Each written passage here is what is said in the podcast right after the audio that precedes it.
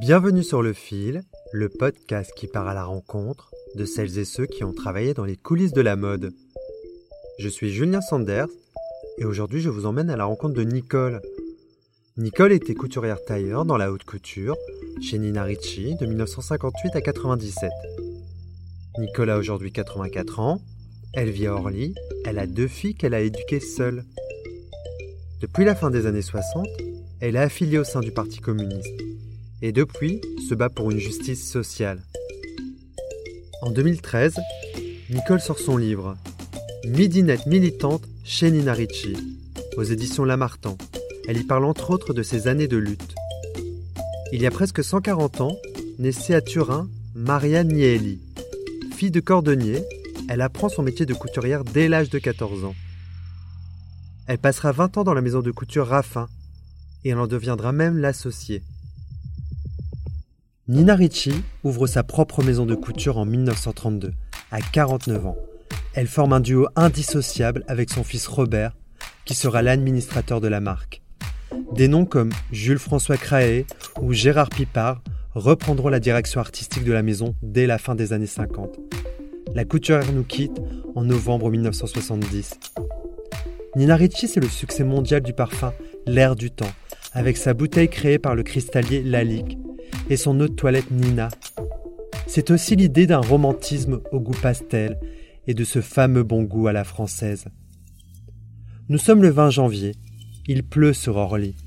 Nicole m'accueille pour la deuxième fois dans son appartement. Avec Nicole, nous allons parler de ses 29 ans d'une vie de mode passée chez Nina Ricci et à militer. Pour écouter ce podcast, je vous invite à suivre mon Instagram Julien-Sanders où vous trouverez photos et archives qui vous aideront à suivre cette jolie rencontre. Bonne écoute Sans transition, cette fois encore, on passe à la mode avec ce soir la collection de Nina Ricci, le reportage d'Agnès Delafaille et Luc Espier. Nina Ricci. Grand froid, femme jeune, taille mince, femme douce qui aime les renards argentés.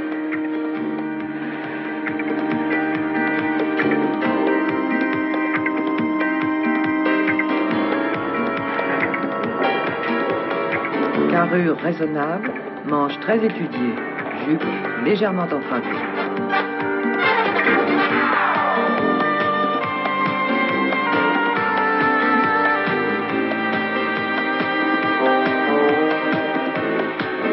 Gris bleu comme les yeux, gris argent, mais ne parlons pas d'argent.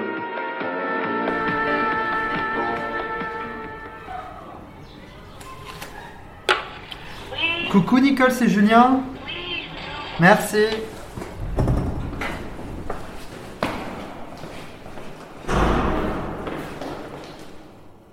Bonjour. Bonjour. J'ai eu un petit doute. Je savais plus si c'était au premier. Comment ça va? Oh bah ça va. Je me permets, hein. Comment ça va depuis qu'on s'est vu la dernière fois? Bon ça va. hein. Ça va Comme des vieux. Comme des vieux? Ah oui, quand on vieillit, on a plein de petits problèmes. Mais bon, on fait avec. Vous avez des petits problèmes en ce moment? Ouais, j'ai un petit problème au foie. Mhm. Ils m'ont découvert un, un gros kyste de 9 cm. On va voir. Si Bon. c'est pas trop grave, ça attendra. Je suis pas pressée. Bon, ça va? Ne tracasse pas trop. Mais vous êtes une battante, hein. Ah oui, c'est vrai, je suis comme ça. Je suis plutôt positive que négative. Bah ça se voit dans le livre que vous avez écrit, là, tout ce que vous avez traversé. Bah oui, j'ai traversé des moments difficiles. Mais j'ai des enfants super. Je les ai élevés toutes les deux toutes seules, mes deux filles. Hein. Pour ainsi dire, elles avaient 10 ans quand leur père il s'est carapaté. Mais heureusement que je travaillais. Heureusement que je voulais reprendre mon travail. Parce que je m'étais arrêtée un petit peu, parce que donc 18 mois d'écart. Mhm. Donc euh, je me suis arrêtée, vous l'avez vu dans le bouquin. Oui. Et j'ai repris mon travail parce que je voulais retravailler. Je voulais- J'aime bien mon métier et je suis toujours euh, dingue de ce métier. Mais il y en a une qui habite Orly, qui travaille, euh, ben, elle a fait des études, hein, elle, a, elle a bien travaillé à l'école. Elle est ingénieure en informatique de Mhm. base. Et puis elle travaille à l'aéroport d'Orly et de, de Roissy Mhm. comme euh, Elle s'occupe des, des conditions de travail Mhm. du personnel. Ah ben c'est un peu... euh, Oui. C'est votre histoire. Oui. Et puis mon autre fille, eh ben, elle, elle est assistante sociale. Ah, C'est car- c'est- c'est carrément votre histoire que vous avez donnée. On veut, on veut faire pour le mieux, on veut essayer que des choses changent pour le mieux. Vous voulez l'égalité. Voilà, on veut, on veut de la justice. Voilà, c'est pour ça qu'on s'est... Même à la retraite, là, j'ai continué. Et comme ça, c'est dans ma nature. On va à la table Bah comme la dernière fois.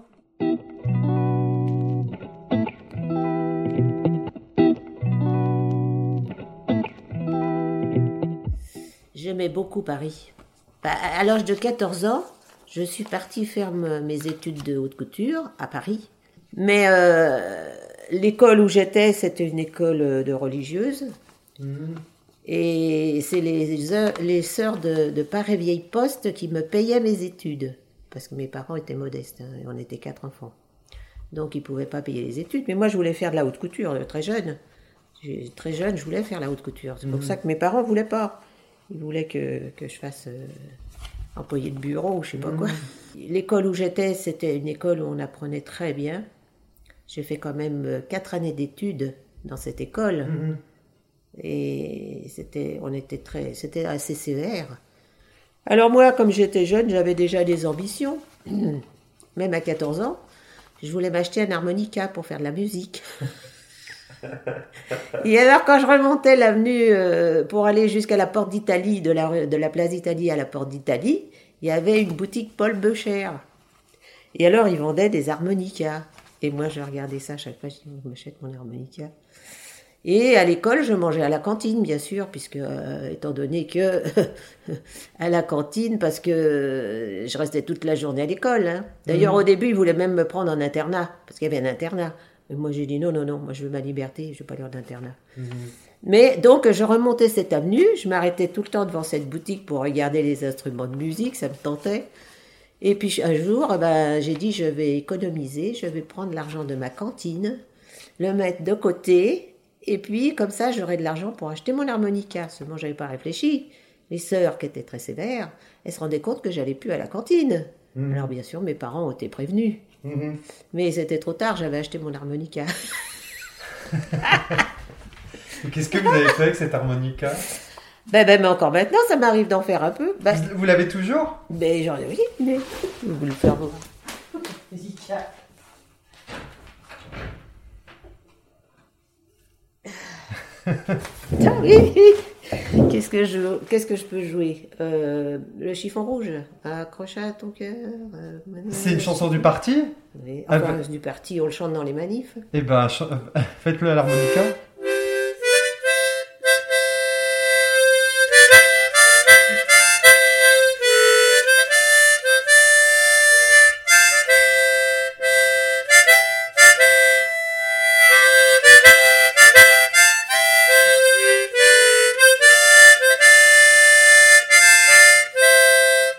Tout à fait bon, parce que j'ai longtemps que j'ai pas joué. Et comment vous avez appris à jouer de Bah, l'harmonica toute seule avec les airs de musique que j'entendais, j'essayais de les répéter. J'ai même, euh, dans ma jeunesse, j'ai même, a- j'étais à la JOC, jeunesse ouvrière chrétienne, Mhm. parce que j'avais été élue dans un milieu religieux. Donc, euh, avec mes copains, mes copines, on s'amusait bien, on faisait du théâtre. euh, et puis il y a un copain qui jouait de la guitare. Un jour, il me dit, T'as envie de chanter? Ben je dis oui, j'aimerais bien chanter, mais euh, il me dit bah moi je peux, je connais un copain qui enregistre des disques chez lui. Est-ce que tu veux? Je l'ai toujours mon disque. Donc j'ai fait un disque, il est moche, remarquez. Quand je le regarde maintenant, même quand on l'écoute, c'est un vieux. Alors, vous avez, fait, vous, avez fait, vous avez écrit trois livres, vous avez fait un disque. Qu'est-ce que vous n'avez pas fait? Je sais pas. Je sais pas. Vous avez fait- J'ai- ah, Mais à chaque fois, souvent, je faisais ce que j'avais envie de faire. Vous voyez, j'étais déterminée dans ma façon d'être. euh, C'était ma nature, quoi. Et cette liberté, elle vient d'où? J'en sais rien. Peut-être de mon enfance parce que euh, bon, on était. J'ai j'ai vécu en pavillon. D'ailleurs, à l'appartement, j'ai toujours eu du mal à m'adapter. Donc, euh, on a vécu en pavillon. euh, on était en banlieue parisienne. On était à Paris Vieille Poste. C'était à l'époque, c'était encore la campagne autour. Il y avait des champs, il y avait tout ça, et puis on avait un jardin, et puis euh, on était libre, quoi. Surtout après la guerre, parce que pendant la guerre, c'était autre chose. Je me souviens de la fin de la guerre. Ça, ça m'a beaucoup marqué. Parce que vous êtes né, vous êtes né en 38. 38. J'avais 6 ans à la fin de la guerre, en 44. Et là, ça, je me souviens très bien. Et ça m'a marqué. Je suis encore marquée par ça. C'est, ça, ça me marque hein, quand on est enfant. Qu'est-ce qui vous a marqué de Il m'a- ça m'a marqué, c'était la libération, parce qu'il y avait des bombardements. Ils voulaient chasser les Allemands de l'aéroport. Et nous, on habitait à quelques mètres de l'aéroport, à Paris-Vieille-Poste. Donc, ils- il y avait des alertes sans arrêt. Alors, il y avait une sirène qui se mettait en route pour nous indiquer qu'il fallait courir dans les caves. Et nous, on avait un grand escalier de pierre de notre pavillon, et il fallait courir là-dedans, puis aller chez la voisine, on n'avait pas de cave. La voisine avait une cave, fallait lever les trappes, et puis on descendait dedans. Mais même encore maintenant, quand je visite euh, un endroit viticole euh, où, où il y a des caves et tout ça, l'odeur, elle est restée marquée dans ma tête. Ah oui, ça c'est, c'est ça, c'est marqué à tout jamais, hein, parce que même j'ai 82 ans quand même, et j'avais que 6 ans. C'est fou ce que ça peut marquer. Et ça, ça, ça vous donne aussi envie de, de, de- de- Moi, je suis antimilitariste complètement. hein. Ça, je, je supporte pas. Je supporte pas parce que c'est cette histoire de la dernière guerre qui m'a tellement marqué qu'on est même parti à un moment donné parce qu'on était dans la cave. Ça, j'écris dans mon dernier livre. On était dans la cave chez la voisine. On entendait les bombes qui tombaient autour de nous. Et puis, euh, quand on a voulu sortir de la cave, quand la sirène a, a annoncé qu'on pouvait sortir, on entendait la sirène, ben on pouvait pas. Parce que la terre, les bombes étaient tombées si près que ça avait recouvert la- le dessus, c'était une trappe qu'on soulevait. Et on pouvait plus sortir. Alors ça aussi, ça, ça, c'était l'angoisse de tout ça. Et puis, en fin de compte, on est venu nous sortir de là. Mais quand on est notre pavillon qui était juste à côté de chez la voisine, Mhm. quand, elle a- quand on est sorti, c'était désastreux. On voyait les, les poteaux électriques par terre. La cour de notre, mais- de notre jardin était complètement retournée. euh, La maison avait des, des tuiles enlevées. Elle avait des. Alors moi, tout ça, tout ça, c'est resté marqué. Voilà. Alors, c'est peut-être ça aussi, oui, qui fait que j'ai besoin de, de liberté et de, de vouloir. euh, je suppose que ça, ça a dû jouer beaucoup. Et, et la, C'est- la- la première fois qu'on s'est rencontrés, vous m'avez dit quand on se bat, on peut tout avoir. Ben, oui, je crois. Je crois, mais il faut tenir bon. Et c'est pas facile de te dire. On va commencer l'interview. Oui, bon, bah là, c'était pour vous dire ça. Alors, Pourquoi vous avez décidé de devenir couturière? Je sais pas. Parce que j'aime beaucoup, euh, j'aimais bien tout ce qui était beau. La beauté, la mode, c'est c'est très beau. Hein, c'est... Et, puis, et puis, le travail de la haute couture, c'est enrichissant. Des fois, je dis, si j'ai vécu si vieille, c'est parce que j'avais un métier qui me plaisait, qui était enrichissant, parce que c'était jamais pareil. On avait toujours des vêtements nouveaux à faire. Et, c'était, c'était quand même très intéressant comme travail. Mais toute jeune, je ne sais pas, euh, peut-être que euh, à l'école on nous apprenait aussi à faire de la couture. Maintenant, c'est terminé tout ça.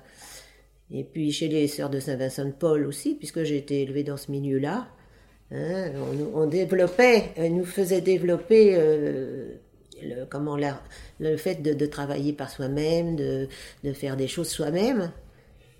À cette époque-là, euh, c'était nouveau que les femmes rentraient dans le travail. Hein, C'était surtout les hommes qui dirigeaient tout, et les femmes, euh, pas vraiment. Hein, D'ailleurs, euh, été tardif, même encore maintenant, il y a encore un manque de liberté. Vous avez tout de suite aimé l'univers de la mode? Quand j'ai commencé à travailler, Oui. ah oui, j'ai adoré tout de suite. Pourtant, quand j'ai commencé chez Monsieur Déo, au, au dernier étage euh, de l'immeuble de chez Balmain, ben, c'était un grand atelier, mais on était sous les toits, des petites fenêtres, et il faisait chaud l'année où j'ai commencé, en 1956. Très chaud.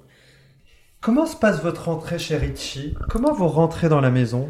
Ah, eh ben par les petites annonces dans le journal. À l'époque, les, maisons qui cherchaient des, ouvriers pour travailler euh, passaient des petites annonces dans le journal. Alors tous les jours, je cherchais dans le journal, quand je me suis retrouvée sans travail, je cherchais dans le journal s'il y avait une maison qui voulait bien me prendre. Et puis, des fois, il n'y avait rien, mais moi, j'y allais quand même. J'allais quand même de maison en maison pour essayer de trouver. Mais c'était, il y, y avait des périodes creuses, comme euh, la fin de l'année, comme j'expliquais. Il y avait des périodes creuses euh, où là, bah, on avait beau se présenter. euh, dès qu'on approchait de la collection, alors là, ils recherchaient du personnel. Parce que là, il fallait travailler dur au moment des collections. Voilà. Et puis après les collections, il y avait du travail aussi. En général, euh, ça marchait bien. Donc, bah, je suis rentrée chez, Bal- chez Nina Ricci, comme ça. Je suis allée comme ça, au pif, avec le journal. Et j'ai rencontré mon chef d'atelier qui m'a pris d'ailleurs. Donc vous arrivez en 1958 Oui. chez Nina Ricci. Et comment ça se passe? Vous rentrez dans le bureau? Ben, je, je, je monte dans l'entreprise. Vous savez, c'était encore euh, un immeuble ancien, voilà. Et puis, euh, j'arrive euh, à l'étage où il y avait les ateliers, tout ça. Et puis, je me dirige vers la comptabilité. J'explique que je viens avec le journal, qu'il y a la petite annonce. Ils appellent le chef d'atelier. Le chef d'atelier vient me voir. Alors là, euh, je présente mon certificat de travail, comme quoi j'étais première main qualifiée, puisque j'avais monté tous les échelons. Chez Balmain. Chez Balmain, voilà. Ça avait duré deux ans, 56 à 58. Et puis, bon, euh, il me dit, bon, bah, quand est-ce que vous voulez commencer? Bah, Je dis le plus vite possible. Bah, il me dit demain, d'accord, 1er avril, pauvre. C'était pas un poisson d'avril.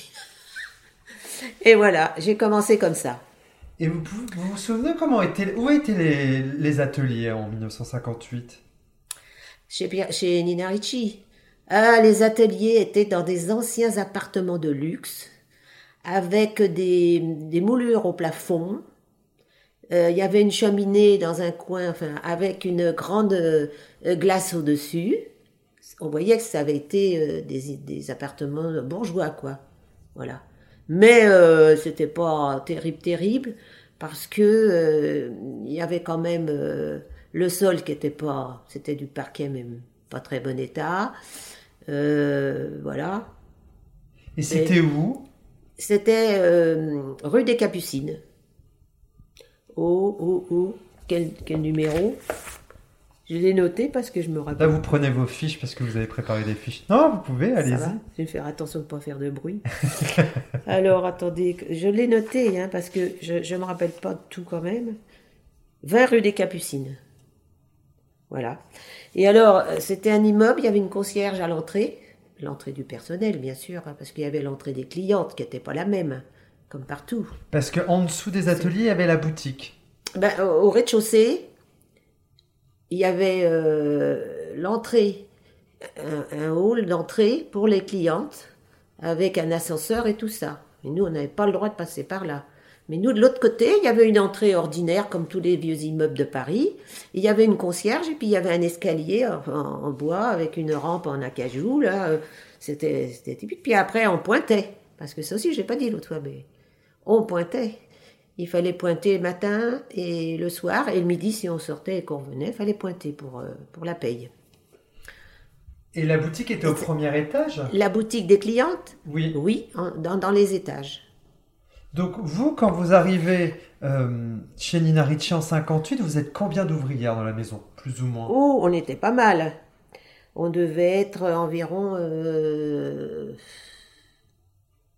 250 encore, je crois. 250, donc il y avait, Répartis dans les ateliers. donc il y avait l'atelier Il y avait 12 ateliers. Et il y avait quoi comme atelier Vous vous souvenez? Eh ben, il y avait des. Alors oui, ah oui, je me rappelle de tout. Il y avait l'ate- l'atelier. il y a Déjà, il y avait un atelier mode, les chapeaux, un atelier fourrure. Il y avait euh, des ateliers tailleurs et des ateliers flous. Hein, le flou, c'est les vêtements légers de soirée, voilà, vous connaissez ça. Et puis euh, le tailleur, quoi, les tailleurs pour dames. Et vous, vous arrivez, vous rentrez J'arrive donc euh, dans cet atelier tailleur. tailleur, monsieur Pierre. Donc il me dit où je dois me mettre et tout ça. Bon, bon, ça va. Et puis euh, ce qu'il y a, c'est que c'était pas du tout la même ambiance que chez Balmain. Là, c'était une ambiance euh, stricte. Euh, les gens n'osaient pas parler entre eux. Et puis, euh, Monsieur Pierre était très, très sévère. C'était un chef très sévère. Bon, alors on, on se parlait un petit peu, mais il n'y avait pas l'ambiance comme on avait chez Balmain. Chez Balmain, les ouvrières chantaient dans l'atelier. Que chez. Non, C'est ça qui vous a pas plu? Ça, j'ai trouvé ça un peu dur.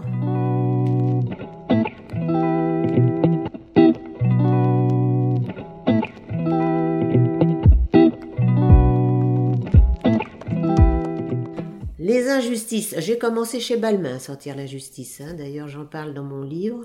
Qu'est-ce que vous en dites dans votre livre de ces injustices d'ailleurs? Eh ben, déjà la première Sainte-Catherine que j'ai eue chez Balmain, où on était en bagnard, et que le disque qui tournait, c'était j'ai pas tué, j'ai pas volé, mais je suis aux galères. Il n'y avait pas de syndiqué, il n'y avait rien.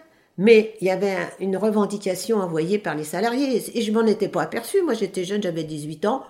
Je disais, oh ben, on s'amuse bien, on sortait dans la rue déguisé en bagnard et tout le bazar. On allait chercher le pain avec le, bagnard qui se marrait dans la rue, quoi. Mais, euh, à l'époque, ça m'avait pas euh, interpellé. Mais petit à petit, en travaillant, je voyais qu'il y avait des choses qui n'allaient pas. Vous voyez? Et Quand je suis allée chez, chez Nina Ricci, j'étais encore dans cette ambiance euh, de chez Balmain. Où, voilà, mais c'est après que j'ai commencé à comprendre. Et c'est surtout quand j'ai commencé à être syndiquée et à être... euh, c'est là que j'ai commencé à comprendre. hein. Sinon, euh, je me rendais pas compte, en fin de compte. Comment était Gérard Pipard avec vous? Donc Gérard Pipard arrive début des années 60. Oui. Comment il était avec vous? Bon, on le voyait presque jamais. Nous, n'avait pas droit au studio, on n'avait pas droit aux, aux boutiques, on n'avait droit à rien du tout qu'à l'atelier. Avant d'être organisé. Une fois organisé, ça a changé davantage les choses. Parce que déjà, on a demandé... Organisé en syndicat. Oui, organisé en syndicat. Alors, quand on a été élu, la première chose qu'on a fait, c'était de faire respecter à la direction la convention collective. Mais parce qu'on avait des- été formés. Vous voyez, ça vient de la formation, parce qu'autrement, on n'aurait peut-être pas su qu'il fallait faire ça. Et on s'est aperçu dans la convention, il y avait donc des échelons. Et à chaque échelon, on avait un salaire supérieur. Bien sûr, on apprenait plus. On devait être payé davantage. Et chez Nina Ricci, c'était pas respecté. Il y avait plein de, de salaires de première main, il y avait plein de, de gens qui n'étaient pas à leur palier, à leur niveau et payés comme il faut. Alors ça, la première chose qu'on a fait, c'est de demander à faire des rappels de salaire. Et là, on a obtenu les rappels de salaire. Et quand vous dites qu'il venait presque jamais, Non, on- quand on- il venait, qu'est-ce- c'était pourquoi Quand il venait, c'était pour voir les chefs, pour leur dire qu'il avait réfléchi à quelque chose, qu'il fallait peut-être. Alors on le voyait de temps en temps, mais c'était juste sur passant comme ça. Sinon, euh, on ne le voyait pas. Donc chez Nina Ricci, tout était très cloisonné. Ah oui, on était très cloisonnés. Les ouvriers, d'ailleurs, même à la cantine, on était cloisonnés. Quand on allait manger, euh, il était, la cantine était au dernier étage, quand on était rue des Capucines, et il y avait euh, les repas pour le personnel ouvrier employé, et puis il y avait le, restaurant pour les chefs d'atelier, les vendeuses, tous les gens qui avaient un- étaient supérieurs à nous. Vous voyez, on était vraiment séparés. Vous vous souvenez de vos, de vos Sainte-Catherine chez Nina Ricci au début? C'était quoi les thèmes?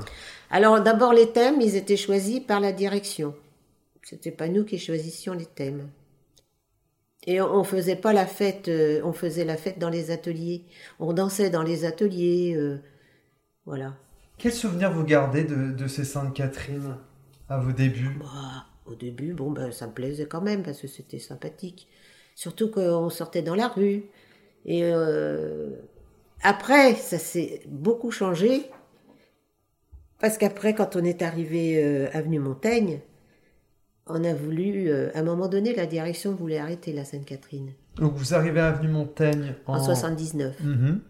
Là, la, la direction avait envie de, de- voilà, parce que peut-être que ça, ça leur plaisait qu'à moitié, parce que on revendiquait pas mal, et on voulait qu'on se réunisse tous euh, ensemble, parce que c'était pas atelier par atelier avant, donc on n'était pas ensemble.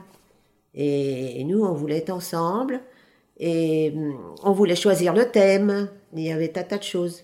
D'ailleurs, on a revendiqué pour faire les costumes et tout ça que la maison nous donne des tissus. Parce qu'on voulait, fallait qu'on paye tout pour le faire. On faisait ça pendant l'heure du déjeuner, bien sûr. Mais après, on a même eu un petit peu de temps pour faire les costumes. Vous voyez, on avançait tout doucement, mais on, voilà. Et, et c'est vrai qu'on a fait des choses superbes. hein. parce que ça les embêtait un petit peu. D'ailleurs, c'est pour ça quand on est arrivé à Avenue Montaigne, ça, il n'y avait plus de cloisonnement. hein. Parce qu'il y avait un palier entre les, il y avait les flous d'un côté, les tailleurs de l'autre, un palier, Et là, il y avait des, des- des sièges, on pouvait s'asseoir. Puis souvent, on se retrouvait là. hein. Et après, nous, on a demandé une machine à café à côté de l'ascenseur, où tout le monde venait boire le café dans la journée et tout ça. Donc ça a cassé les, les cloisonnements. On se connaissait beaucoup mieux. Et vous avez pu mieux lutter, mieux vous Ah bagarrer. bah, bah, bien sûr, bah oui, et oui. Dès l'instant où on se retrouvait, c'est sûr. De toute façon, rendre, je me répète, il faut que ce soit quelque chose de définitif. Et il faut que vous puissiez exploiter votre personnel, enfin le manipuler et faire votre travail de directeur sans que ça réexplose du jour après. Sinon, euh, c'est fini, terminé. euh. Dès qu'on commence à avoir de bonnes journées, de bonnes productions, pop, ça explose. Et nous prépare une grève. Donc en fait, c'est en 1968, suite à une menace de licenciement, que va naître votre militantisme. Qu'est-ce Oui. qui se passe en 68 Alors déjà, euh, en 68, euh, chacun avait sa paye dans une enveloppe remise par le chef d'atelier, tout ça. Et puis là qui nous annonce euh, au début de, l'année, on venait de faire la collection, on avait beaucoup travaillé parce qu'on travaillait même le samedi, le dimanche, des fois la nuit pour, finir les modèles. On nous il nous annonce qu'il va y avoir des réductions d'effectifs. Alors là, alors là, puis moi je parlais facilement. Il y avait dans mon atelier une ouvrière qui qui connaissait bien la CGT, hein, parce que moi je connaissais pas, mais elle, elle connaissait bien. Et elle en a parlé. Alors elle, elle nous a proposé dans l'atelier si on voulait euh, euh, ne pas se laisser faire et puis demander à cette personne qui dirigeait la CGT de la haute couture de nous aider. Alors là, euh, on a dit oui. Et puis on en a parlé un petit peu. On parlait peut-être un petit peu plus déjà en 68 avec les autres hein, que quand je suis rentrée en 58. Hein. C'était plus du tout quand même pareil. Et puis, euh, donc, euh, elle en a parlé avec euh, la responsable du syndicat. Et après, on, avait, on organisait à l'extérieur de l'entreprise des réunions dans un café le soir après le travail. Dans quel café? Je m'en rappelle plus.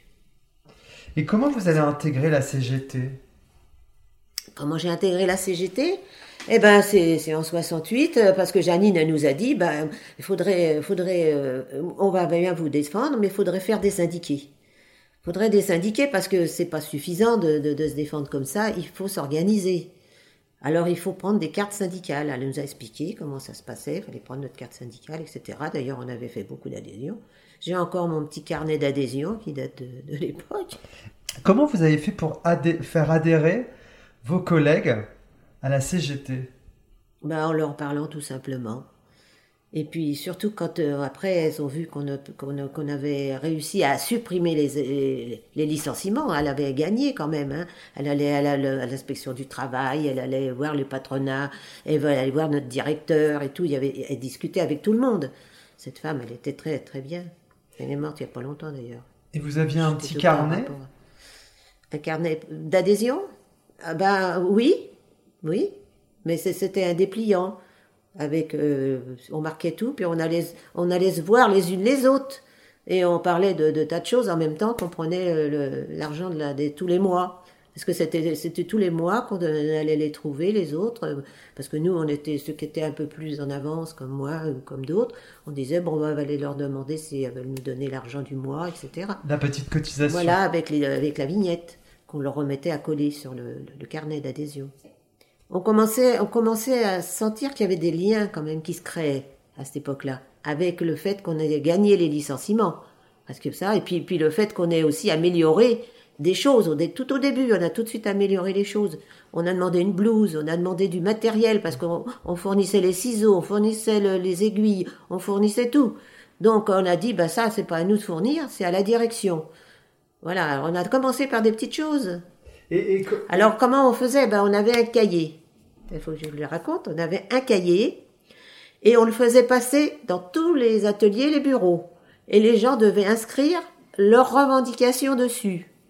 Et nous, après, en tant qu'élus, fois qu'on avait été élus en 68, on prenait le cahier puis on regardait tout ce qui revenait le plus.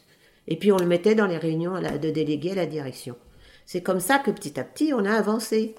Quand il y a eu mai 68, on n'a rien fait, nous. On, on venait juste de, de s'organiser, on n'avait pas les moyens de le faire. Euh, on aurait bien voulu, mais on avait peur de faire des bêtises parce qu'on ne savait pas comment il fallait faire. Alors, euh, non, on n'a rien fait en mai 68. Alors, euh, bah, on était beaucoup aidés par cette personne là qui nous avait fait Jacqueline Janine, Janine, pardon. Janine Bertrand. Je me rappelle bien. De toute façon, j'étais en relation jusqu'à la fin de sa vie. Alors, c'est, c'est- on, est- on était très attachés avec elle.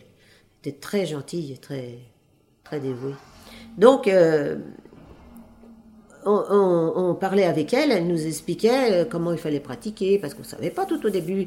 Mais elle, elle faisait à la chambre patronale, parce qu'elle est intervenue pour l'ensemble de la profession, puisqu'elle était responsable sur le plan euh, de la haute couture en général. Donc elle, elle est intervenue et on a obtenu des bonnes augmentations de salaire à cette époque-là, en Et- mai 68. Parce qu'il y avait quand même des espoirs en vous. Ah bah l'espoir euh, qu'on arrive à chaque fois à, améliorer nos conditions de travail, nos conditions. On avait demandé des chaises parce qu'on voulait plus des tabourets. Vous voyez, on a, on a, on a toujours fait des petites choses comme ça jusqu'au jour où on a demandé vraiment une augmentation de salaire. Le 13e mois, on s'est battu pour le 13e mois aussi.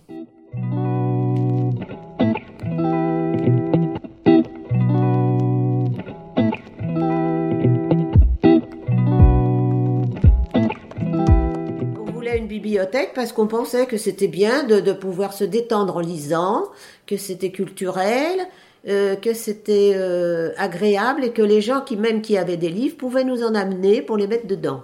Et comment elle fonctionnait? Ah bah alors là, ça nous a demandé beaucoup de travail tout ça. Parce qu'il fallait qu'il y ait quelqu'un qui soit responsable de la bibliothèque. Ah oui. C'était pas évident. Alors on, on se partageait, nous, tous les lundis matins, les élus, on se réunissait dans notre local, titulaire et suppléante. Tout le monde. Voilà. Donc on a dit, il faut qu'on reste ensemble et qu'on décide ensemble.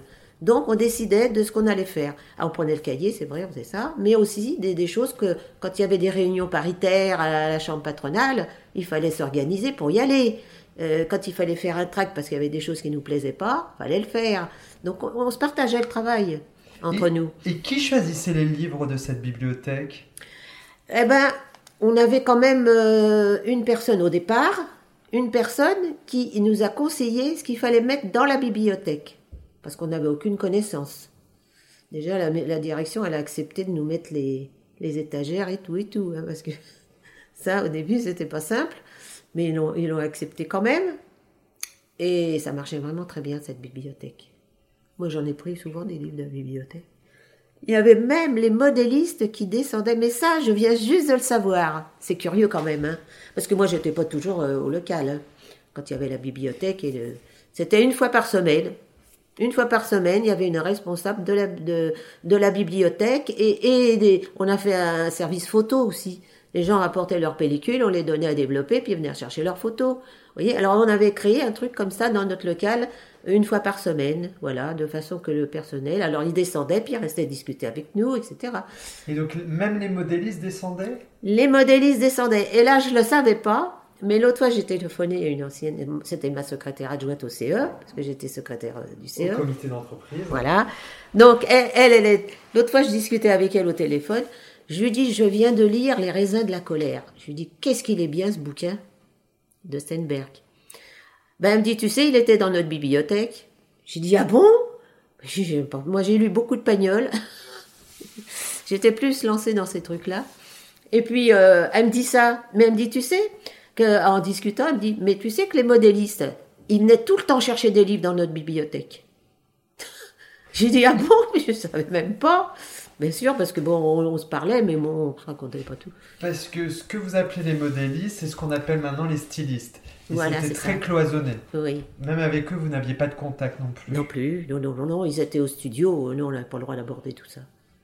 Non, non. Alors, il y a eu la bibliothèque, il y a eu le Noël des enfants. Ah oui, le Noël des enfants, on distribuait des, des jouets. On avait un petit budget, on avait 1% de la masse salariale, c'était pas beaucoup. Et on pouvait pas faire beaucoup, beaucoup de choses. Mais on faisait pour le Noël des enfants, on faisait pour euh, euh, le 8 mars. Qu'est-ce que vous faisiez pour le 8 mars?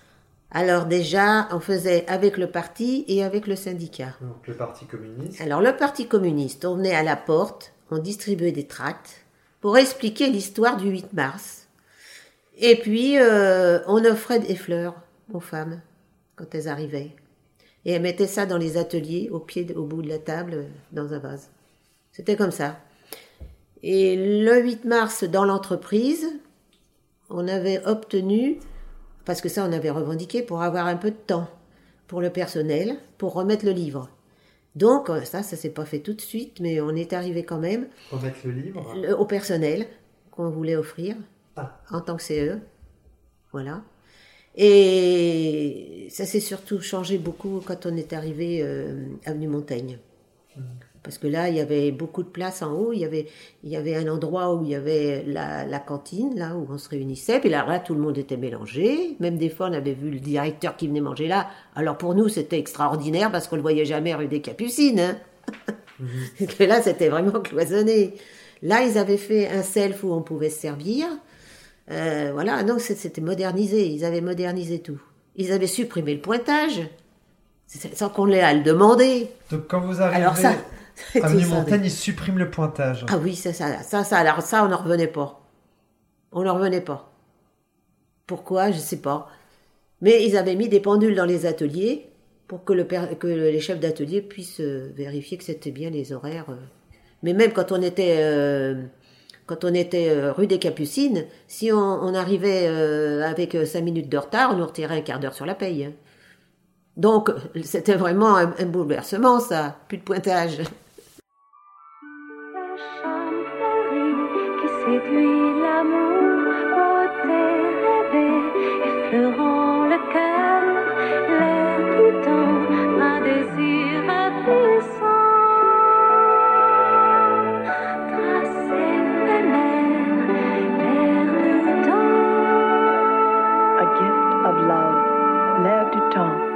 Nina Ricci, Paris. Fin des années 60, début des années 70, c'est vous qui veniez avec votre matériel de travail. Ah oui. Oui, oui, il fallait avoir les ciseaux, il fallait avoir le centimètre, il fallait avoir les aiguilles, euh, euh, tout, tout, quoi. Et qu'est-ce que vous allez faire pour changer ça? Ben, comment on l'a demandé. Parce que ça, ça, les, les ouvrières, elles revendiquaient pas ces petites choses-là, parce que elles- pour elles, elles étaient habituées comme ça, voilà. Et puis nous, on a dit, on va demander tout ça, il n'y a pas de raison. La blouse, une blouse, on, on, salit quand même euh, toute la journée au travail. euh, ça serait mieux qu'on ait une blouse. euh. donc, euh, on, on a, on avait demandé à la direction, en réunion du comité d'entreprise, hein, on demandait.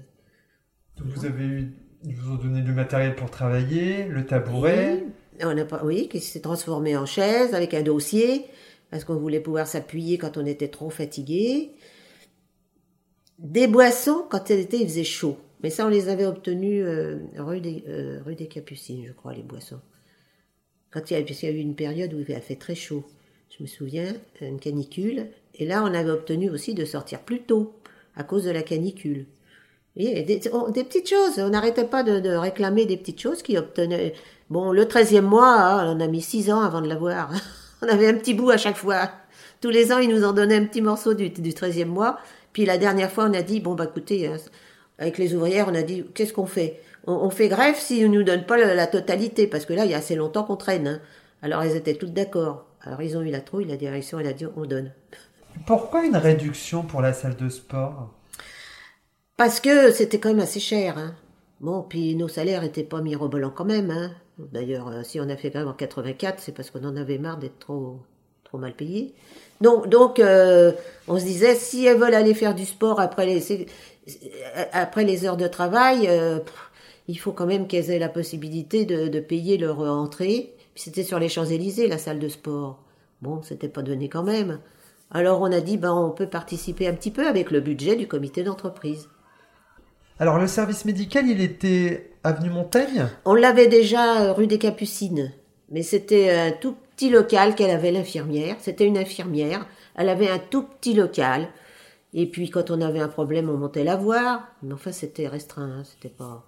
Tandis que quand on est venu à avenue Montaigne, on a eu un beau service médical. Ils avaient prévu. Donc euh, il y avait une petite salle d'attente et puis il y avait euh, des cabines pour se déshabiller. Il y avait une petite salle où on pouvait se reposer quand on n'était vraiment pas bien c'était quand même fait euh, correctement. On avait le médecin une fois par semaine. Voilà, alors si on avait un problème de santé, on pouvait s'adresser au médecin. Ben, euh, elle, ex- elle existait rue des Capucines, c'était pas nous qui étions à l'origine, hein, quand même, faut dire les choses. Et puis on trouvait que c'était quand même utile. Une fois, il y a une fille qui a passé le doigt sous la machine. L'aiguille dans le doigt. Bah oui. Et, et puis il y avait des fois euh, cette euh, infirmière qui servait aussi d'assistante sociale. Moi, je, je l'ai utilisée. Enfin, c'est pas moi qui l'ai utilisée, c'est elle qui l'a utilisée pour moi, parce que j'ai fait de la dépression quand je me suis retrouvée toute seule avec mes deux filles à élever, tout en travaillant. Je continuais de travailler, je voulais pas m'arrêter de travailler. Mais, mais euh, j'étais mal dans ma peau. Et puis des fois, j'étais vraiment très mal. Et, et, enfin, eh ben, j'allais voir l'infirmière, mais une fois, elle m'a elle m'a dit, ben, faut rentrer chez vous. Voilà. Et puis, euh, elle m'a fait appeler un taxi, et puis pour que je puisse rentrer en taxi, j'ai pas payé et tout ça. Il y avait quand même, euh, vous voyez, le service social, il fonctionnait quand même. Et parce que vous étiez mal à l'époque. Ouais, ouais, ça, ça, j'ai perdu, j'ai eu une époque difficile. Mais j'ai toujours milité. et D'ailleurs, je le dis dans mon livre, le militantisme, ça m'a toujours euh, aidé. Ça aide. Maintenant, je sais pas à notre époque comment que c'est, mais à cette époque-là, ça aidait beaucoup. Alors, vous avez aussi créé les vacances de l'entreprise. Oui. Qu'est-ce que c'était les vacances de l'entreprise? C'était pas, euh, c'est- c'est-à-dire qu'on on subventionnait euh, les personnes qui avaient euh, des difficultés. Moi, j'y ai eu droit parce que j'étais toute seule avec mes deux filles, par exemple. Il y avait, c'était, c'était par rapport à nos ressources.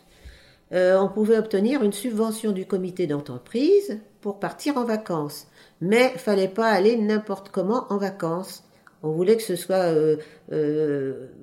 par exemple, moi, moi, je partais toujours avec des associations des choses comme ça. Donc, euh, on avait un- la possibilité d'être subventionné, une petite somme d'argent pour nous aider à passer les vacances. D'accord, vous avez jamais créé, il y avait, il y a jamais eu des voyages d'entreprise entre vous? Si, il y, a- il y a eu des voyages. Il y a eu des voyages Des voy- d'entreprise. pas des vacances, mais des voyages. Et c'était comment les voyages d'entreprise? La première fois, on a fait suivre sortir le cahier dans tous les services, là, où on marquait tout ce qu'on voulait. Et nous, on avait mis notre, euh, ce qu'on voulait faire, les, euh, des voyages. Alors, la prochaine, première fois, c'était un week-end à la neige. On a commencé par les week-ends à la neige. Hein Et ça, c'est pareil. Il a fallu que nous, en tant que CE, on réclame une subvention pour les week-ends. Parce qu'on savait que ça coûtait quand même un week-end à la neige. Il fallait prendre un car, il fallait payer tout ça.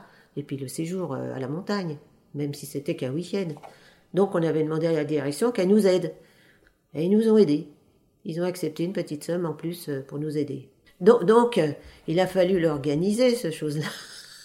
S'ils étaient d'accord, mais tout le monde était... Alors quand on a passé le cahier pour demander s'ils étaient d'accord pour partir euh, quelques jours à la montagne, un week-end de neige à la montagne, tout le monde voulait y aller.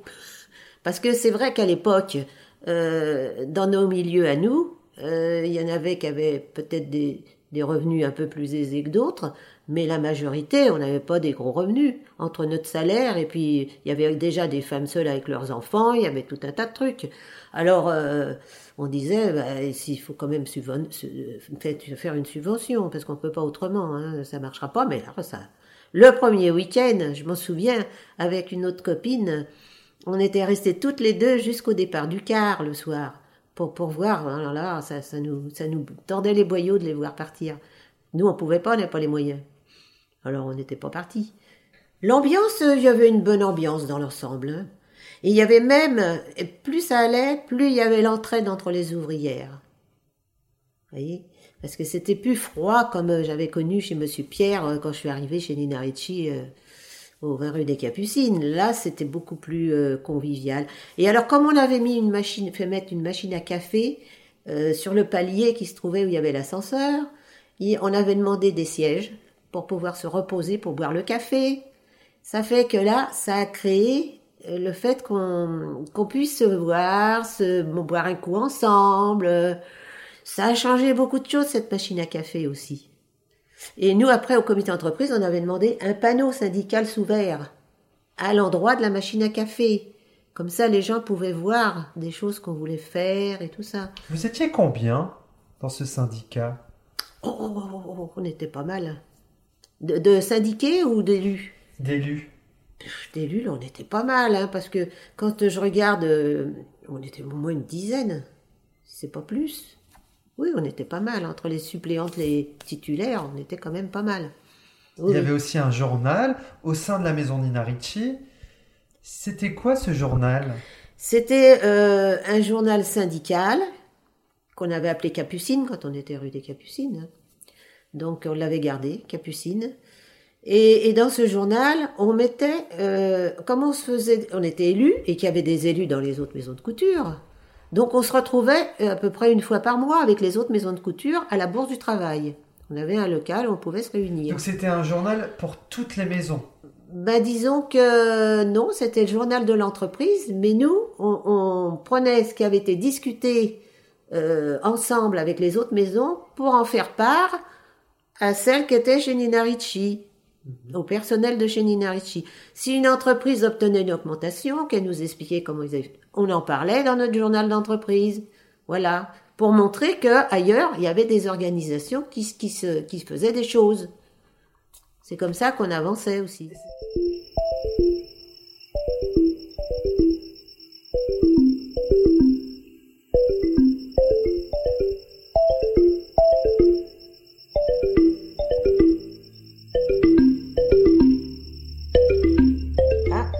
Pour la première fois dans la couture, un accord est intervenu pour la maternité. Chez l'envin, les six semaines avant l'accouchement seront payées à 75%. Et les huit semaines après à 100%. Donc ça c'est tout ce que vous écriviez dans ce petit journal. Eh ben oui, et ça, ça nous permettait de montrer que ailleurs ça se battait, ils obtenaient. Vous voyez? C'était pas que chez Nina Ricci. Et que ça pouvait leur donner envie de se battre aussi. Et parce que sinon, on n'aurait rien avancé. Alors, on, on faisait ça. Et vous, ça vous donnait envie de vous battre? Oh bah oui, quand on voyait que les gens, en plus, euh, c'est vrai que c'était, il, fa- il fallait qu'on soit unis, si vous voulez. Et la grande lutte qu'on a menée, c'est en 75, quand il y a eu les licenciements chez Carven. Là, ça, on a fait notre première Sainte-Catherine de lutte. C'est quoi une Sainte Catherine de lutte Ça veut dire qu'on a manifesté dans la rue. On est allé de chez Carven en manifestant jusqu'au bord de Seine. Et le parti, c'est le Parti communiste qui avait organisé euh, ce- cette, euh, cette lutte à l'époque. Et euh, quand on est arrivé au bord de Seine, il y avait une péniche qui a été prévue pour nous, parce que c'était la Sainte-Catherine. Et sur cette péniche, il y avait Lenny Escudero et Georges Moustaki, parce qu'ils nous soutenaient en tant qu'ouvrière de la couture, ils ne voulaient pas qu'on soit licencié. Voilà. Alors du coup, bon bah, ça a été notre première Sainte-Catherine de lutte en 75. Alors on avait aussi, vous voyez, une chanson qui avait été faite pour nous. C'est quoi la chanson? Vous pouvez la dire hein? La ah bah, je la connais. Chantez-la. Ouvrière, petite main, groupons-nous, car demain, la haute couture va nous laisser tomber et l'on va se retrouver sur la nature. Et qui vous avez écrit cette chanson? Vous voyez, c'était euh, sur l'air de la chansonnette. Et c'était Jean Jacques pour les paroles et Philippe Gérard pour la musique. Comment vous avez intégré le Parti communiste? Oh ben moi, le Parti communiste, j'ai intégré le Parti communiste euh, dans les années euh, 60. Oui, après, ap- quand, euh, quand je suis arrivée sur Orly, parce qu'avant, euh, non, mes parents votaient communiste dans les élections. Mais moi, je n'étais pas du tout euh, sur le côté euh, en, en politique, rien du tout, quoi. Non. Et comment vous intégrez ce parti? Bah parce que euh, quand on est venu habiter à, Orly, là, après la naissance de ma fille, euh, y avait des... Orly était communiste, hein, c'était la direction communiste et il y avait beaucoup de communistes sur Orly. D'ailleurs, il y en a encore, mais pas autant, c'est sûr, il y en a beaucoup moins, mais il y en a encore. Et donc, nous, nous, bon, bah, le parti, euh, on voyait bien Jacques Duclos à la télévision, quand on le voyait, trouvait que c'était bien, voilà. On avait l'esprit parce qu'on sentait que c'était plutôt dans nos idées. Hein J'étais encore à cette époque-là. Donc, euh, voilà. Et alors, il y avait quelqu'un qui passait faire du porte-à-porte pour vendre le journal du dimanche. Puis, puis euh, on a discuté. Puis un jour, euh, voilà, et il dit voilà, et on va organiser un grand repas familial dans un gymnase avec le parti et tout le monde peut venir. euh, Il n'y a pas de différence qu'on soit ou pas au parti, etc. On va y aller, hein, ça nous plaisait bien, on trouvait qu'il était sympa, et puis on discutait bien avec lui. Et puis donc on y est allé. Et puis là, bah, ils en profitaient pour nous demander d'adhérer, bien entendu. Et mon, mon, mon mari, à l'époque, il a adhéré. Mais moi, j'ai dit, je veux réfléchir encore. Je veux voir un peu ce que c'est. Je ne veux pas adhérer tout de suite. Et puis, dans les années euh, 68, là, quand il y a eu tout ça, bah, c'est à peu près à cette époque-là que j'ai adhéré au parti.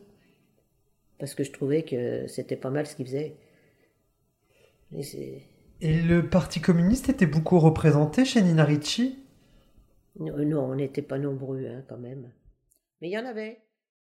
Mais c'est pas pas ce qu'on peut dire un esclavage. Si on aime ce métier, c'est pas un esclavage de le faire, hein. C'est pas c'est pas, pas du tout. Mais ce qu'il y a, c'est question monnaie, c'est pas terrible.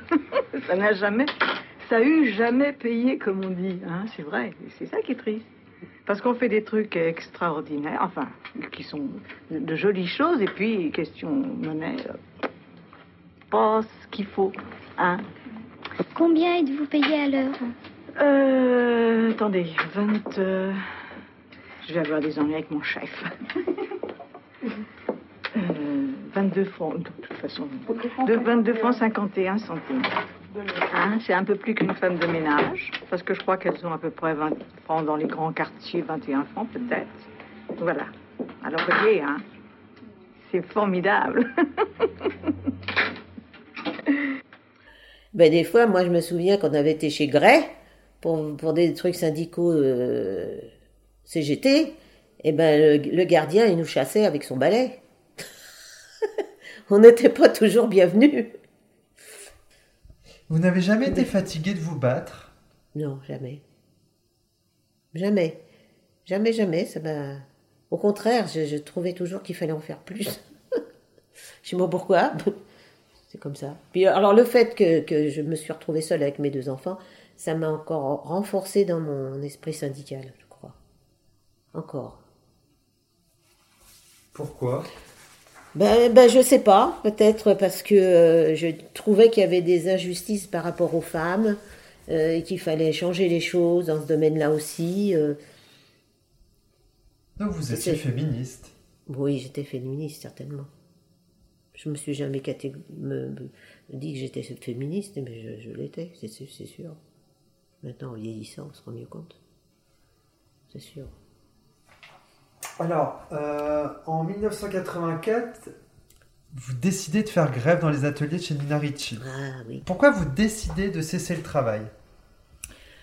Parce que déjà, moi, quand je voyageais en train, parce que je prenais le train tous les matins pour aller travailler à Paris, je rencontrais des ouvrières de chez Givenchy qui prenaient le même train et de chez Saint-Laurent.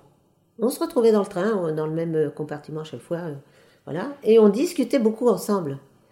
Et, c'est des entreprises qui, payaient mieux les salariés que nous. Alors, au bout d'un moment, j'ai dit, il faut quand même que, que je vois ça avec les copines parce que ça va pas ça. Nous, nous, nous, on travaille autant qu'elles et, et on n'arrive pas à avoir une augmentation de salaire. Et puis comme on avait fait des réunions à la bourse, c'était le début de l'année, euh, quand on s'est mis en grève en 68. Donc on avait fait des réunions après les commissions paritaires pour discuter entre euh, maisons de couture, euh, des élus des maisons de couture et tout ça. Et puis elles avaient déjà leur fiche de paye du mois de janvier.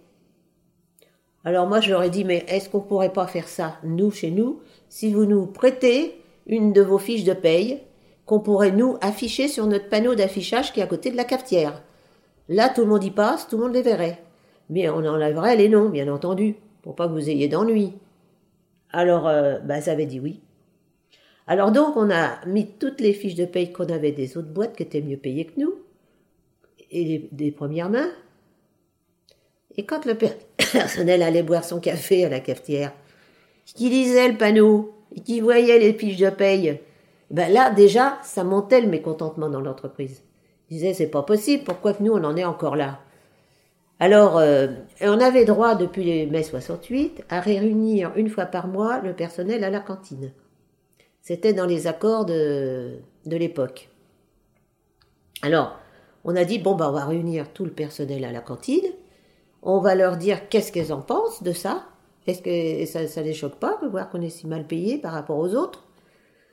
Alors là, là, la discussion, elle était, elle était remontée. Les gens étaient dé- dégoûtés de voir à quel point on était en- en différence avec les autres.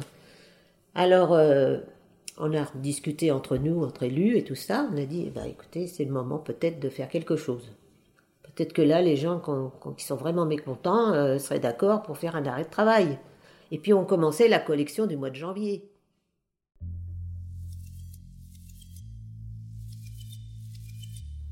Merci d'avoir écouté cet épisode. Si vous souhaitez me suggérer des personnes à interviewer, vous pouvez me contacter sur Instagram à julien-du-bas Sanders. N'hésitez pas à me laisser un avis sur Apple Podcast et iTunes, 5 étoiles de préférence. Cela m'aide à faire connaître le fil. Et enfin, un tout grand merci à Alice Naro et Germain Calsou pour leur aide si précieuse. Derrière les grandes histoires, il y a les petites histoires. À bientôt